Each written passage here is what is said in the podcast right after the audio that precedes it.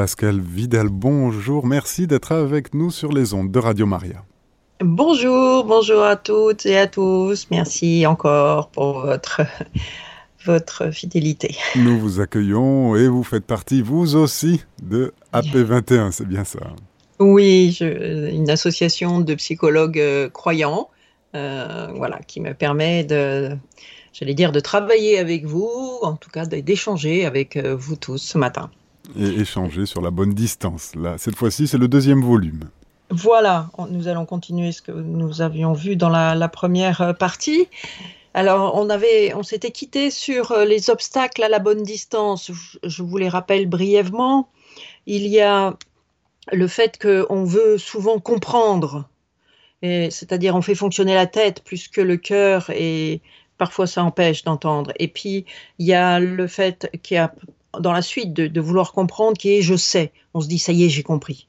Et le, savoir, c'est toujours quelque chose qui, qui risque de nous recentrer sur nous plutôt que de, nous recentrer sur ce que l'autre est en train de nous dire avec ses mots à lui.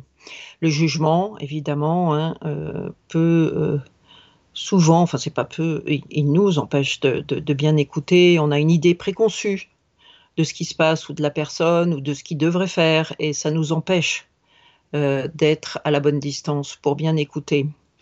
Et souvent dans l'église ou ailleurs d'ailleurs, on veut être efficace, je veux être utile. Souvent on me dit euh, oui, j'ai passé 20 minutes à l'écouter, mais en fait j'ai rien dit, à quoi j'ai servi? Mais c'est énorme. Il faut en avoir fait l'expérience soi-même, d'avoir vraiment une personne en présence qui, qui nous écoute sur ce qu'on a envie de dire et qui, et déjà, c'est quelque chose d'énorme. On veut aussi pour l'autre, hein, euh, on voudrait qu'il aille mieux, donc on voudrait lui donner des conseils, on, voudrait l'envoyer vers une voie plutôt que vers une autre, et ça nous empêche euh, souvent, pas tout le temps, mais ça nous empêche de respecter le chemin que lui a envie de prendre. Et je, dis souvent, le Christ est sur tous les chemins. Et le fait, euh, le dernier obstacle dont on parle assez rarement, c'est euh, le fait de ne pas oser parler. Je, je dis rien. Je n'ose pas parce que j'ai peur de, de blesser, j'ai peur d'aller trop vite, j'ai peur d'être à côté, etc. Donc ça, ça fait partie de, tous les, obstacles de la mauvaise, euh, de la bonne distance, voilà, qui font la mauvaise distance avec l'autre. Aujourd'hui, là, je voudrais continuer en évoquant euh, plusieurs types de distances qu'il nous faut interroger pour savoir où nous nous positionnons quand nous parlons à l'autre. Alors pour moi, il y a trois distances. Il y a la distance géographique, la distance affective et la distance éthique. Alors la distance géographique, c'est le fait d'être euh, physiquement ni trop loin ni trop près. Et suivant euh, notre euh, personnalité, suivant notre éducation, on va avoir plus ou moins envie de, toucher ou d'être prêt, ou bien au contraire de maintenir une certaine distance pour une question de respect.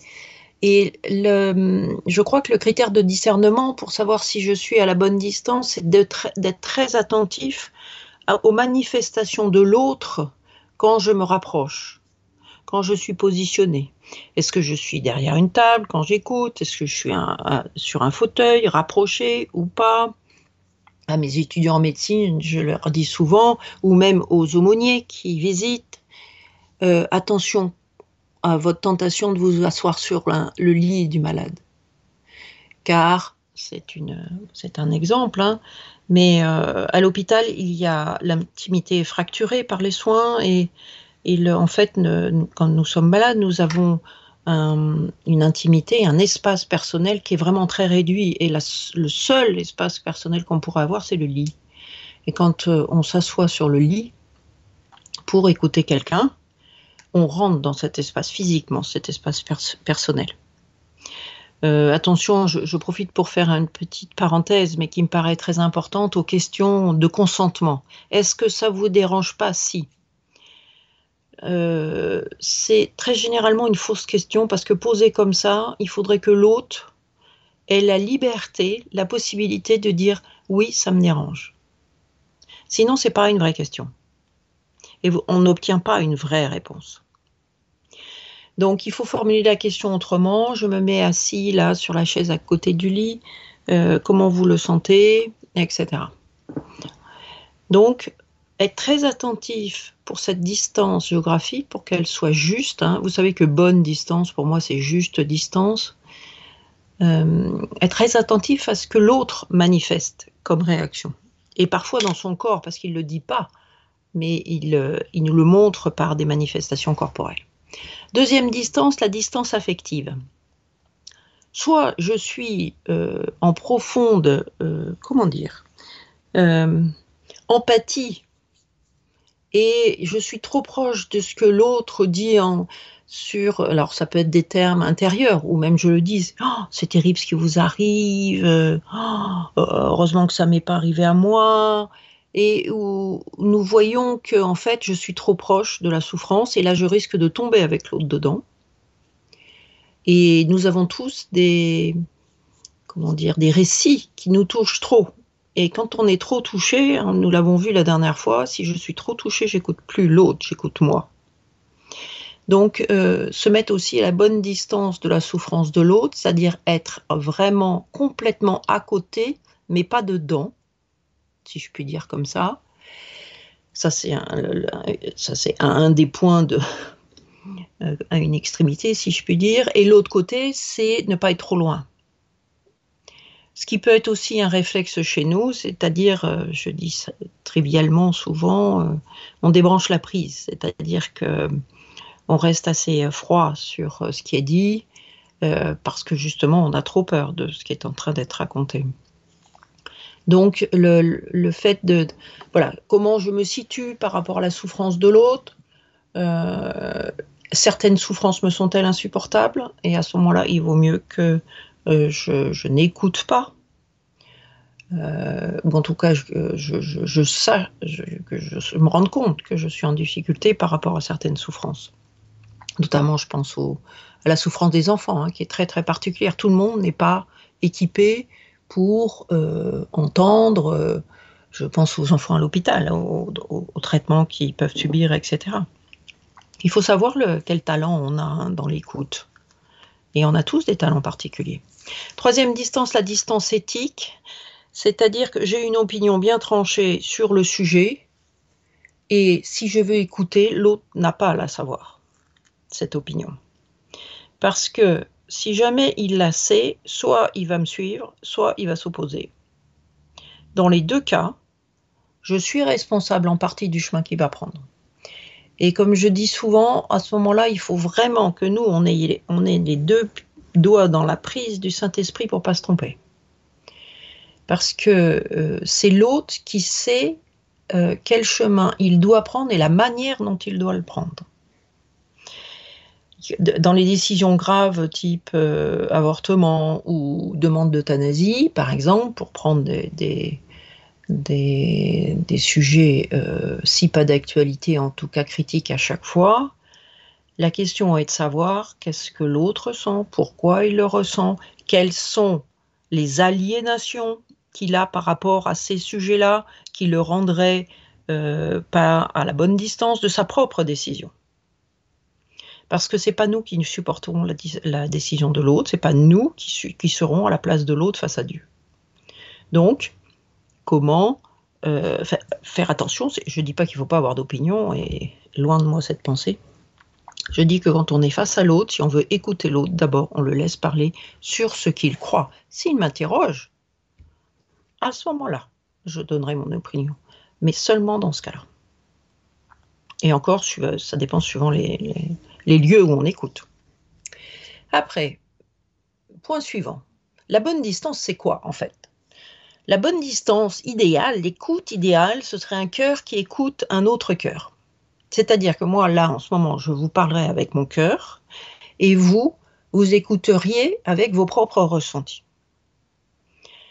Dans les faits, en fait, ça ne se passe pas comme ça, parce que écouter avec le cœur, parler avec son cœur, ça veut dire quelque part se mettre à nu. Ça veut dire dire vraiment ce qu'on pense, ce qu'on ressent, ce qu'on est. ce qui nous fait vivre. Et ça, euh, c'est pas facile et parfois c'est même dangereux. Alors je dis pas qu'il faut pas prendre de risques, et aussi loin de moi cette pensée, mais euh, il faut savoir ce qu'on fait quand on le fait. Mais en tout cas, dans la vie quotidienne, euh, et je me rappelle pour ma part très souvent cette phrase qui est on ne donne pas la bonne nourriture aux cochons ou aux chiens. Il s'agit de faire en sorte de parler quand l'autre peut entendre ou de la manière dont il pourrait éventuellement entendre. Mais faire attention à ne pas faire secréter des anticorps, comme je dis, c'est-à-dire du rejet de l'autre, du rejet de, de, la pensée, etc. Parce que nous serions responsables de ça aussi. Donc, euh, voilà, une distance, on, a forcément des distances qui vont se mettre, qui vont nous permettre de nous situer correctement euh, par rapport à, l'autre. Et euh, ces distances, j'appelle ça les distances personnelles, il y a un espace personnel auquel on parle et un espace social ou un espace professionnel à partir duquel on parle. Là, je suis en train de vous parler à partir de mon espace professionnel ou social. Si je commence à vous dire mon mari m'a dit que, etc., ou m'a fait penser à, à ce moment-là, je rentre dans mon espace personnel. Ça n'est ni bien ni mal, c'est, comme disait Françoise Dolto, il faut savoir, pour être à la juste distance de l'autre et de soi aussi, où on parle, d'où on parle, où on a les pieds quand on parle. C'est très très important. Alors, un mot sur euh, aussi pourquoi on a du mal à, parler à partir de son cœur euh, et pourquoi il faut le protéger.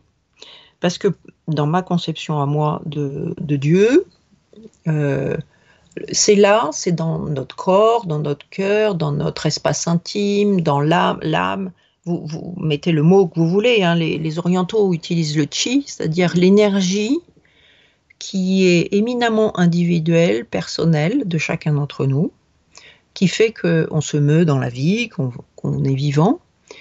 Et c'est là qu'est la flamme de Dieu, la flamme de l'esprit.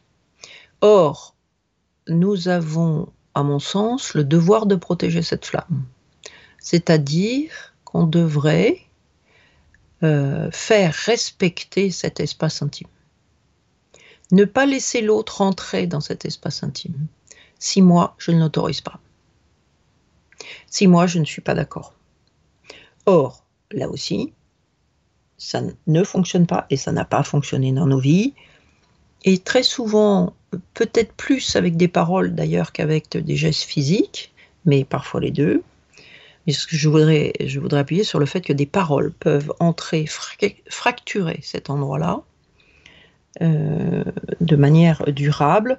Par exemple, les petites réflexions euh, de la maîtresse. Euh, de toute façon, toi, tu n'y arriveras jamais, c'est pas possible. Ah bah toi, t'es pas comme ton frère, hein, parce que ton frère, lui, il pigeait drôlement plus vite que ça. Hein.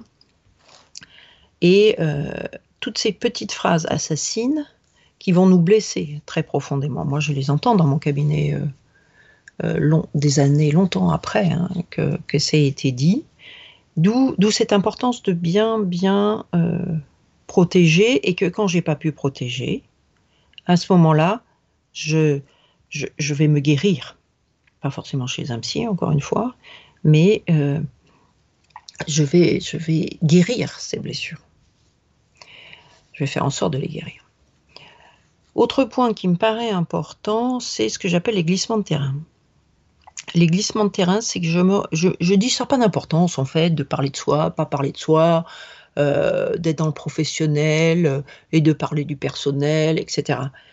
Attention à ce, ça n'est pas grave, à ces glissements de terrain. Je vous en donne un petit exemple avec l'utilisation du tu ou du vous. Quand on utilise un, tu, pas, on n'est pas à la même distance qu'avec un vous. Et cette réflexion est culturellement dépendante, parce que vous allez en Espagne, ça se conjugue autrement, et l'utilisation du vous et l'utilisation du tu. Et c'est très important de savoir si euh, je vais euh, permettre à l'autre et si je, moi je vais utiliser un tu ou pas. Je vous donne un petit exemple qui a à voir avec ça. C'est euh, euh, jusqu'à peut-être récemment, quand vous appeliez l'opérateur Virgin Mobile, il disait je disais bonjour Pascal Vidal, j'ai un problème avec mon téléphone, et au bout j'avais bonjour, est-ce que je peux vous appeler Pascal? Non. Même Pascal vous, c'est une autre distance que Madame Vidal vous. Donc voilà, c'est des techniques de, communication, voire de manipulation. C'est des techniques qui sont euh, utilisées aussi par les harceleurs. Peut-être que j'aurai le temps d'en dire un mot aujourd'hui, sinon dans une autre émission sur le harcèlement étant euh, un des, des exemples paradigmatiques de la mauvaise distance. Donc, la bonne distance est un cœur qui parle à un cœur dans une position que j'appelle chaste, qui n'a pas grand-chose à voir avec une histoire de sexualité, mais une histoire de respect profond et de soi et de l'autre. Donc, si on résume, la mauvaise distance, ce serait un manque de chasteté, trop curieux, euh, trop curieuse, euh, trop j'expose trop, on le voit aujourd'hui, les jeunes qui, qui, montrent leur intimité, qui du coup s'exposent euh, aux intrusions des autres. Ah oui, un petit, j'ai oublié de, dire quelque chose d'important. Pourquoi je dois défendre mon espace intime? C'est que si je ne le défends pas, il se passe deux choses. Une, je me fais faire mal, ou je prends le risque de me faire mal, quand je dis pas stop à l'autre, et deux, l'autre se croit autorisé à rentrer dans cet espace-là. Ce qui flirte très fortement avec la tentation de la toute-puissance, nous l'avons déjà vu, qui est, est dénoncée dès la troisième page de la Bible. Donc la mauvaise distance, c'est un manque de chasteté, c'est parfois une emprise par la manipulation consciente ou inconsciente, la mauvaise distance, c'est celle qui ne respecte pas l'espace intime affectif, l'espace intime physique, l'espace intime intellectuel, chez l'autre comme chez moi. Parmi les bonnes nouvelles, les bonnes nouvelles dans la, question de cette bonne distance, c'est que si nous laissons faire euh, le Christ, c'est lui qui est devant et c'est lui qui est derrière. C'est lui qui est en première place c'est lui qui est en dernière place. C'est-à-dire, nous, nous sommes entre lui, si je puis dire, à écouter l'autre en faisant silence pour écouter vraiment ce que l'autre me dit, mais ce que me dit aussi la présence du Christ en moi. Alors, un petit mot sur le harcèlement des mineurs en milieu scolaire. Je, je ne vais pas parler euh, du harcèlement euh, des adultes qui relève euh, d'un processus un peu plus complexe et en général instauré pendant l'enfance, voilà, et d'un côté ou de l'autre. Alors, qu'est-ce qui se passe avec ce phénomène du harcèlement? Un petit peu d'étymologie. Harcèlement, ça vient de hers, c'est-à-dire des dents. Il y avait même le nom d'un loup qui avait pris ce mot de hers, hein, c'est-à-dire euh, le fait de mordre et de mordre d'une manière répétitive, d'attaquer. Il faut se rappeler que le harcèlement, c'est pas quelque chose de continu, c'est pire que ça, c'est une alternance de gestes agressifs et de gestes amicaux et de rapports amicaux. C'est une alternance de je te rejette et mais non, mais c'est pas grave, je pensais pas ce que je disais. Donc le bouc émissaire, il n'est pas agressé tout le temps, ce qui est extrêmement déboussolant, déstructurant pour un enfant. Dans le harcèlement, d'un côté comme dans l'autre, c'est un comportement adaptatif, identificatoire pour se faire accepter. Le harceleur harcèle, et chez les enfants c'est toujours vrai, en bande. Il, ne harcèle pas seul, il est en bande. À l'âge adulte, c'est autre chose. Et donc, dans ce harcèlement en bande, il y a un comportement identificatoire. Je suis comme les autres. je harcèle avec les copains parce que comme ça, je suis comme eux. Et du côté du harcelé, je subis pour être accepté par les autres. Donc c'est un comportement adaptatif qui est euh, tordu dans les deux cas, par manque de reconnaissance, euh, qui est, on l'a dit, hein, le petit homme a besoin de reconnaître, de se reconnaître, d'être connu pour tenir debout. En l'absence de stop, pour d'un côté comme de l'autre, les pulsions vont prendre le dessus. les pulsions vont prendre le dessus du côté du harceleur et l'estime de soi va commencer à dégringoler du côté du harcelé. C'est un engrenage des deux côtés qui se met en place dans un moment de construction de la vie où normalement on apprend à se défendre, à interagir correctement avec l'autre, à gérer ses propres pulsions agressives, à défendre son espace intime. Euh, quand j'ai commencé à m'intéresser à ce sujet de plus près sur la demande d'une école primaire, je suis allée voir quand même quelques, me renseigner, voir quelques vidéos, et je me suis dit, j'ai quand même quelques heures de vol, euh, quoi de neuf sous le soleil En fait, qu'est-ce qui se passe aujourd'hui? Et une, jeune maman me racontait une scène dans une de sortie scolaire dans un bus pour une classe de CP. Et trois filles disaient à leur petite camarade en boucle T'es amoureuse de Timothée, t'es amoureuse de Timothée. Tout ça pendant tout trajet du bus, Timothée étant évidemment assis euh, derrière elle, sinon c'était pas drôle, jusqu'à ce que la fille pleure, la petite euh, fille pleure, sans aucune réaction de l'adulte, des maîtresses. Jusqu'à ce qu'une mère finisse par dire Ça suffit foutez-lui la paix. Vous arrêtez ça tout de suite. Donc pour moi, ce qui change, c'est que les adultes sont absents, qu'ils n'osent plus, et adultes, euh, toutes catégories confondues, hein. nous sommes absents, je vais dire à nous, parce qu'il faut avoir le courage aujourd'hui, quelle que soit la situation où je vois ce qui se passe là, de dire stop, ça suffit. Nous n'osons plus intervenir de manière ferme alors que c'est pas nouveau comme phénomène, mais l'ampleur est nouvelle. Là, il y a un enfant sur dix qui est harcelé ou maltraité. Ce qui est nouveau, c'est que les adultes n'arrivent plus à limiter ou à interdire ce qui se passe. Aujourd'hui, les parents, mais pas que, sont si émotionnellement touchés qu'ils n'arrivent plus à supporter cette souffrance dont ils sont dépositaires sans flancher. Alors que les enfants ont besoin de solidité pour se construire, ils ont besoin que nous soyons leurs tuteurs sur lesquels ils vont s'appuyer pour pousser. Donc les parents et les adultes ont le devoir de protéger leurs enfants et les enfants. Alors, il y a eu un glissement là aussi qui date d'avant le, Covid, euh, je vais en parler un peu, mais euh, la gestion du Covid, c'est euh, les, enfants, petit à petit, sont devenus de plus, souvent, de plus en plus souvent des soutiens parentaux. Les soutiens parentaux, c'est les petites phrases qui sont dites par, euh, par les parents. Par exemple, dans le cas d'un divorce, j'ai souvent entendu des parents, que ce soit père ou mère d'ailleurs, dire oh, heureusement que tu es là, Clara, parce que si tu n'étais pas là avec tout ce que je vis là, moi ça, je n'irais pas du tout, hein, pour pas dire euh, que je vais me suicider ou voilà. Ça, on fait déposer sur les épaules de l'enfant quelque chose qu'il n'a pas à supporter, parce que l'enfant là, Clara, dans ce cas-là, si elle, elle n'est pas bien, sur qui elle se repose, puisque sa mère ou son père se repose sur elle.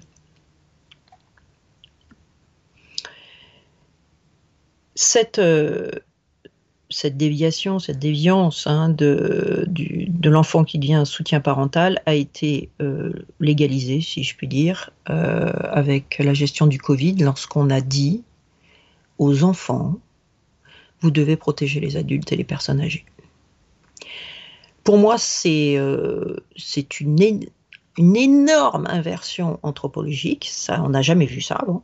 Hein, c'est le contraire de les femmes et les enfants d'abord c'est euh, vous les petits, vous allez protéger les vieux. Comme si avant, les parents n'étaient pas responsables et allaient coller forcément l'enfant grippé sur les genoux de la grand-mère. Non. Et euh, c'est pour moi une catastrophe planétaire dont on est en train de, subir euh, les conséquences. Hein. Les, enfants qui se suicident euh, à 10-12 ans, c'est plus que pas normal. Les ados, on savait, mais là, à ce, niveau-là, c'est énorme. Donc, quelles conséquences? Les enfants ne recourent plus aux adultes pour se protéger, comme ils disent, par peur de leur ajouter du souci, je cite pour ne pas contaminer mon cocon, disent les ados. Ah non, je vais pas ramener ça à, la maison. Je hein. Je vais pas dire que je suis harcelée à l'école, hein, parce que là, au moins, à la maison, je suis tranquille. Hein. Je ne vais pas en rajouter. On n'a pas envie que ses parents se sentent coupables, disait un jeune.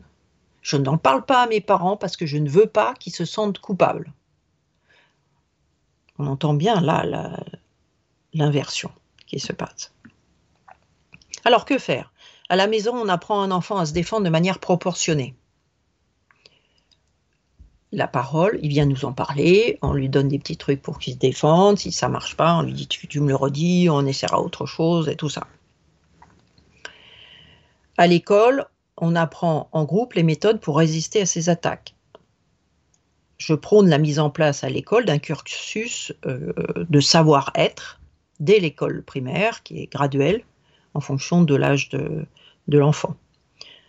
Parmi les petites vidéos que je vous conseille sur l'apprentissage de la notion d'intimité, je vous conseille Mon corps, c'est mon corps, qui est une très vieille vidéo canadienne, mais qui est graduelle et très très bien faite sur comment euh, un, enfant très jeune va apprendre à euh, être, euh, à dire non, à dire non, non, tu ne me touches pas, c'est moi, etc. L'apprentissage de la parole en public aussi, et la prise de, conscience de ce qui se passe, que c'est anormal ce qui se passe. Et la possibilité de dire non. Et pourquoi je ne dis pas non? Je vais finir avec euh, le fait que la bonne proximité, la bonne distance laisse la place à l'esprit. Faire silence quand on écoute. Prendre le temps, parce que le temps de l'autre n'est pas le mien ouvrir la parole de Dieu, ne pas rester seul quand j'écoute. Tout cet apaisement, ce temps, cette tranquillité quand j'écoute quelqu'un nous permet à nous d'entendre l'esprit qui nous parle tout le temps.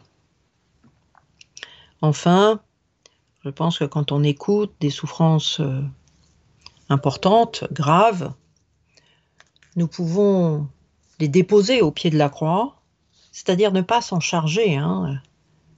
Je, redis souvent, le, bon samaritain, il s'occupe du blessé, il l'amène à l'auberge et après il paye l'aubergiste. À aucun moment il y a marqué je le m'en occuperai jusqu'à sa mort. C'est-à-dire je suis responsable, je fais ce que j'ai à faire, mais ce n'est pas moi qui fais tout. Faire ce qu'on a à faire, ne pas m'en faire, disait un jésuite. Voilà ce avec quoi je voulais terminer pour ce matin et euh, à vous la parole. C'est la question de la bonne distance qui nous occupe avec Pascal Vidal. Pascal, une euh, auditrice nous pose une question, vous pose une question. Comment faire quand on n'a pas eu la bonne distance avec ses enfants en n'écoutant pas assez et que sa fille de 34 ans vous rejette alors qu'on a plein d'amour envers elle? Faut-il prier juste ou il y a autre chose à faire? Merci. Merci à cette auditrice pour euh, cette question. Les questions permettent toujours de préciser un peu euh, la pensée. Alors, les enfants. Alors, euh, ça me permet, la première chose que je peux dire, c'est que là, on a très rarement la bonne distance. Je crois que le seul qui l'a en permanence, c'est le Christ. Nous, on tente en, de faire au mieux avec ce qu'on est. Donc, euh, lorsque, je dis souvent, lorsqu'on a, euh, on est tombé, c'est-à-dire lorsqu'on a mal fait, la première chose à faire, c'est de le reconnaître. Euh, de le reconnaître, comment dire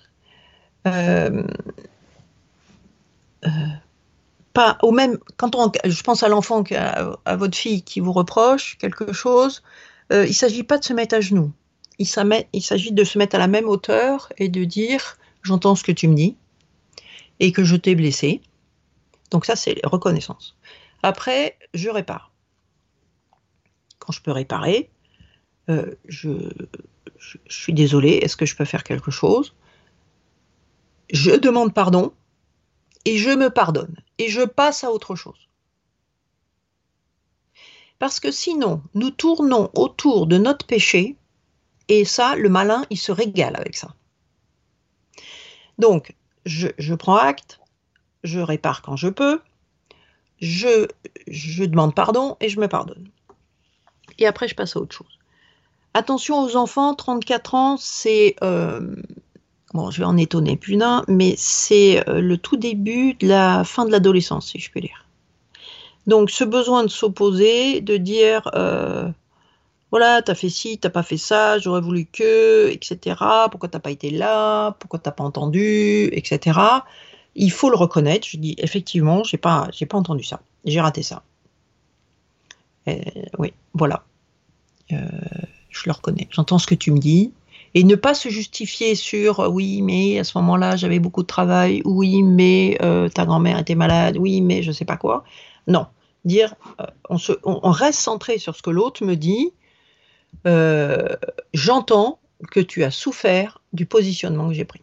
Je te demande pardon. Est-ce que je peux faire quelque chose pour réparer? Et on laisse la personne avec ça. Si l'autre, la personne en face, euh, continue sur ce positionnement, le silence est de mise. Il faut que l'autre puisse aussi sortir de c'est ta faute, c'est ta faute, c'est ta faute. Je rappelle que c'est ta faute, c'est toi qui, c'est la quatrième page de la Bible. C'est pas moi, c'est toi. C'est pas moi, c'est lui. Parce qu'en en fait, dire je, et en l'occurrence, ok, je vais faire avec les parents que j'ai eus, j'ai pas eu la mère idéale, j'ai pas eu le père idéal, j'ai pas eu la situation de famille idéale, mais c'est comme ça. Il y en a d'autres, et les trois quarts du temps, c'est valable pour à peu près tout le monde. Et donc, je monte dans la locomotive de ma vie et je vais aller, moi, où je veux, avec ce bagage-là. C'est l'évangile d'aujourd'hui. Il prend son grabat. Il n'a pas dit qu'il le mettait à la déchetterie. Hein. Il prend son grabat et il marche avec. Et de un moment, de peut-être souvent dans le silence, en tout cas c'est ce que je dis là, c'est pour que l'autre n'ait pas de prise, parce que dès qu'on dit quelque chose, en tout cas je pense à cette situation avec les enfants, euh, qui sont qu'en 30, 31 ou jusqu'à 35, euh, parfois plus. C'est gna gna gna, gna gna gna, t'aurais dû, gna gna gna gna, et ça tourne en fait. il faut ne pas répondre pour que l'autre se rende compte et, prenne la responsabilité de son propre positionnement. J'espère qu'avec ces quelques, quelques mots rapides, je peux ouvrir quelques portes pour vous répondre, madame. Merci Pascal Vidal. Nous sommes avec une auditrice à l'antenne. Bienvenue, vous êtes dans notre émission Psychologie avec Pascal Vidal. Bonjour madame.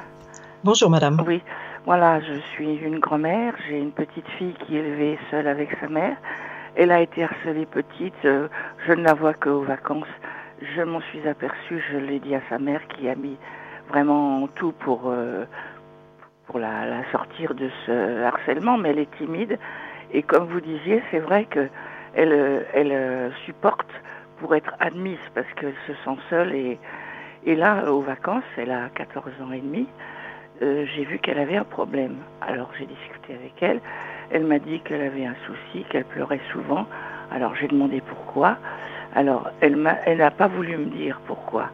Elle m'a dit, oh bah, j'en ai parlé avec mes copines, euh, ça arrive souvent, je n'ai pas su. Mais je lui dis, écoute, confie-toi à ta maman, elle, elle entend tout, elle saura te défendre, elle saura te dire.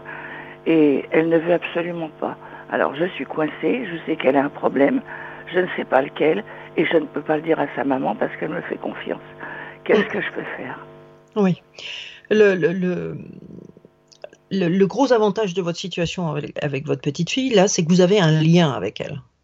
Et que il faut pas minimiser, encore une fois, hein, je suis psychanalyste, donc moi, je, mets, je crois très fortement dans la puissance de la parole. Et dans le fait que vous y avez un lien, vous, direct avec votre fille, vous avez incité à parler, c'est parfait, elle prend la responsabilité de ne pas parler à sa mère, peut-être lui dire, mais pourquoi tu, qu'est-ce qui t'empêche en fait? Ne pas lui dire, lui redire euh, de parler à maman, c'est euh, qu'est-ce qui t'empêche de parler à maman? Parce que peut-être que ça vous, ça vous donnera des clés pour comprendre pourquoi elle parle pas à sa mère, déjà, et. Et deuxièmement, les enfants harcelés euh, timides versus harcelés et qui sont adolescents, là, comme votre petite fille, ça veut dire qu'il y a un, manque de, reconnaissance, un manque d'estime de soi. Donc tout ce que vous pourrez dire avec elle, qui la valorisera dans ce qu'elle ah, fait, dans ce qu'elle dit, euh, lui, euh, même si elle n'en dit rien, donnera un peu, un peu, de structure intérieure, de corps, de chair intérieure euh, pour lutter. maintenant, alors 14 ans, c'est peut-être un peu, un peu tôt, mais je, rêve de, trouver l'adaptation de l'expérience de Milgram, hein, qui est la soumission à l'autorité, pour les adolescents, c'est une, c'est une expérimentation qui est extrêmement dure à regarder. Euh, c'est l'expérimentation qui fait que c'était dans un vieux film d'Yves Montand, euh, avec Yves Montand, euh, où en fait on fait croire à quelqu'un que s'il il décharge, il, envoie des décharges électriques à ce moment-là, l'autre ça ira mieux et euh, pour que nous nous rendions compte, nous, et que peut-être votre petite fille, euh, voilà, vous, ferez ça à votre manière, euh, puisse se rendre compte de pourquoi elle, elle peut pas dire stop. Pourquoi elle, elle peut pas dire stop, en fait? Qu'est-ce qui fait que? Et que vous discutiez avec elle de ça, et peut-être que vous, vous parliez de quand vous aviez 14 ans. Est-ce que euh, comment vous en êtes sorti vous quand les petites copines elles vous sont moquées de vous euh, Comment éventuellement sa maman, mais euh, ça se passait pour sa maman, des choses comme ça pour là aussi donner un peu de corps d'armes. Je ne le dis pas autrement pour pour que votre petite fille petit à petit apprenne à se défendre. Je pense que le, hein. je lui apprends ah, c'est génial. Je dis qu'elle a de la valeur, que les autres ne sont pas supérieurs et que si les autres sont méchants et pas intéressants, il faut qu'elle euh, coupe les, ponts. Et puis, mais je ne sais pas du tout ce qui s'est passé. Mais c'est, laissez tomber vous le, sur ce qui s'est passé. Concentrez-vous sur comment euh, faire en sorte que elle, elle puisse en faire quelque chose. À 14 ans, il se pose des questions de fond. Hein. C'est-à-dire lui faire se rendre compte, lui faire réaliser que quelqu'un qui attaque, c'est quelqu'un qui n'est pas sûr intérieurement. Je prends souvent l'exemple de l'huître. Je dis, je, dis, à mes ados dans mon cabinet, hein, imagine-toi que celui qui t'attaque, c'est une huître. C'est-à-dire qu'à l'extérieur, c'est extrêmement rugueux, à l'intérieur, ça tient pas. C'est ce que je dis. Et ben voilà, continuez comme ça. Continuez comme ça. pas à sa mère. Ah non, ne, trahissez pas la confiance de votre petite fille. Oui. Euh, non, non. Elle en parle à vous. Oui. Ça veut dire qu'elle vous fait confiance.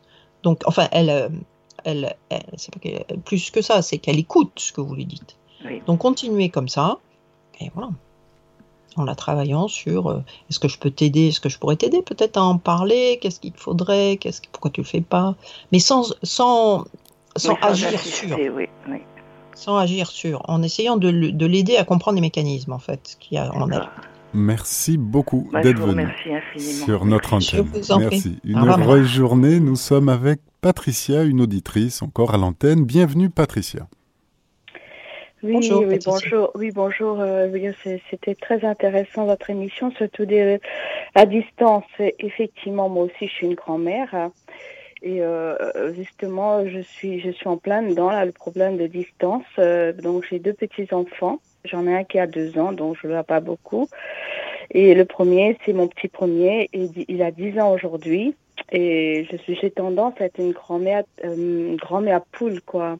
Euh, donc, euh, je, euh, voilà, je lui montre beaucoup, beaucoup mon amour pour lui. J'ai, euh, voilà, j'ai, et là, ces derniers jours, il était malade. Effectivement, pendant un bon moment, là, depuis 15 jours, il avait de la fièvre et donc il avait, il avait un, voilà, une, voilà, il même a été hospitalisé pendant trois jours. Et puis, bon, mais bien sûr, je suis inquiet, j'ai peur et tout. Et je voulais aller le voir. Et puis, euh, un dimanche dernier, je suis allée le voir. Et puis, je voyais qu'il me, qu'il me parlait pas, qu'il, voilà, il était vraiment retiré. Euh, et voilà, il me parlait pas du tout, quoi. Il voulait même pas que je l'approchais. Enfin, il m'a pas repoussé, mais bon, j'ai compris. Je suis pas restée longtemps. Je restais quoi, une minute. Et je suis sortie en, voilà, en pleurant. Et, euh, et puis après, il a été hospitalisé à l'hôpital. J'ai appelé une fois, il a décroché, et puis les autres jours, il décrochait pas. Mhm. Et donc, euh, oui, là. Et donc, euh, je, je, pensais que, que c'est les grands, ces parents qui, voilà, que j'étais trop, trop, trop étouffante et tout. Je pensais que c'est les parents qui voulaient pas, euh, voilà, que que je, voilà, je suis trop souvent sur lui, quoi. Mm. Effectivement, euh, au bout d'un moment, c'est plus fort que moi. J'ai dit, ben voilà, sa maman, sa maman m'a dit, voilà, il m'a dit que, que vous, voilà, vous, vous êtes trop sur lui. Mm-hmm. Vous êtes trop sur lui, vous, et, donc après euh, l'hôpital, donc j'ai appelé, il a décroché une fois. Le, lendemain, je rappelle pour avoir des nouvelles, il mmh. décrochait pas. Il décroche pas, oui. Mmh. Voilà. Et là encore, euh, encore là, depuis qu'il est sorti de l'hôpital, c'est pareil, j'appelle, il décroche pas. Et là, quand vous parlez de distance, euh, je, voilà, je voulais savoir qu'est-ce qu'il faut faire? Est-ce qu'il faut plus que je l'appelle? Parce que c'est pareil, comme il n'aime pas trop le téléphone, chaque matin, je lui fais un petit mot, euh, que Dieu te bénisse, euh, la Sainte Vierge, enfin, je lui mets, je donne des mots des bénédictions, juste ce petit mot-là. Mm-hmm. C'est tout, oui. j'ai pas de réponse. Et euh, là, là, je voulais savoir, est-ce que je dois couper un peu le pont, depuis l'appeler? Mm. Justement, c'est cette distance que je voudrais savoir comment mm. faire.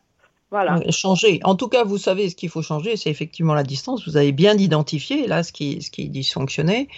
Euh, rappelez-moi l'âge de votre petit-fils. Il a 10 ans. Oui, il est vraiment à l'âge où il va commencer à, mettre les adultes euh, à une autre distance, c'est-à-dire moins de mhm. câlins, moins physique et, et que donc ça va vous obliger effectivement à vous changer votre distance à vous et peut-être euh, pendant un certain temps euh, être moins. C'est pas coupé, j'aime pas le mot coupé, euh, parce que c'est pas ça. C'est trouver une autre fréquence de contact. C'est c'est vous faire désirer quelque part. Donc c'est continuer de prier tous les matins, mais pas lui dire. Oui. Euh, peut-être changer de mode de, de, contact, les SMS ou bien un petit mot, mais pas plus. Euh, voilà, jusqu'à ce qu'ils se rendent compte que vous avez changé de positionnement. Mais euh, si je puis me permettre, et ne répondez pas à ce que je vais dire, vous avez sans doute pour une bonne raison, vous, peur qu'il coupe. Et qu'il doit sentir aussi peut-être cette peur et que il faut n'ayez, enfin, soignez votre peur à vous. Euh, euh, soignez votre peur à vous. Il n'y a pas de raison qu'il coupe distance, la distance. Il vous a répondu une fois. Il n'est pas en colère. Simplement, il a besoin d'un changement. Et vous allez le trouver. Vous allez trouver. Ok. Effectivement, moi, c'est vrai, dans, dans, mon enfance, j'ai pas du tout eu l'amour de mes grands-parents. Voilà. Et voilà, c'est pour ça que, si vous voulez, je, je, je suis hyper protectrice vis-à-vis de mes petits-enfants. C'est incroyable, mais en, voilà. en, échange, j'ai rien.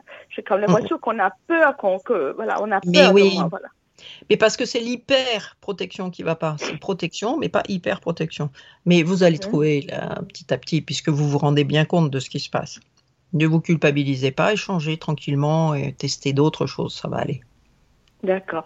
Donc, euh, bon, c'est plus la peine de téléphoner. J'attends cette fois-ci qu'il a envie de me téléphoner parce que, à part le téléphone, euh, je vais pas aller le voir parce que j'ai pas envie de re non, non, pas pour ce que j'ai vécu dimanche.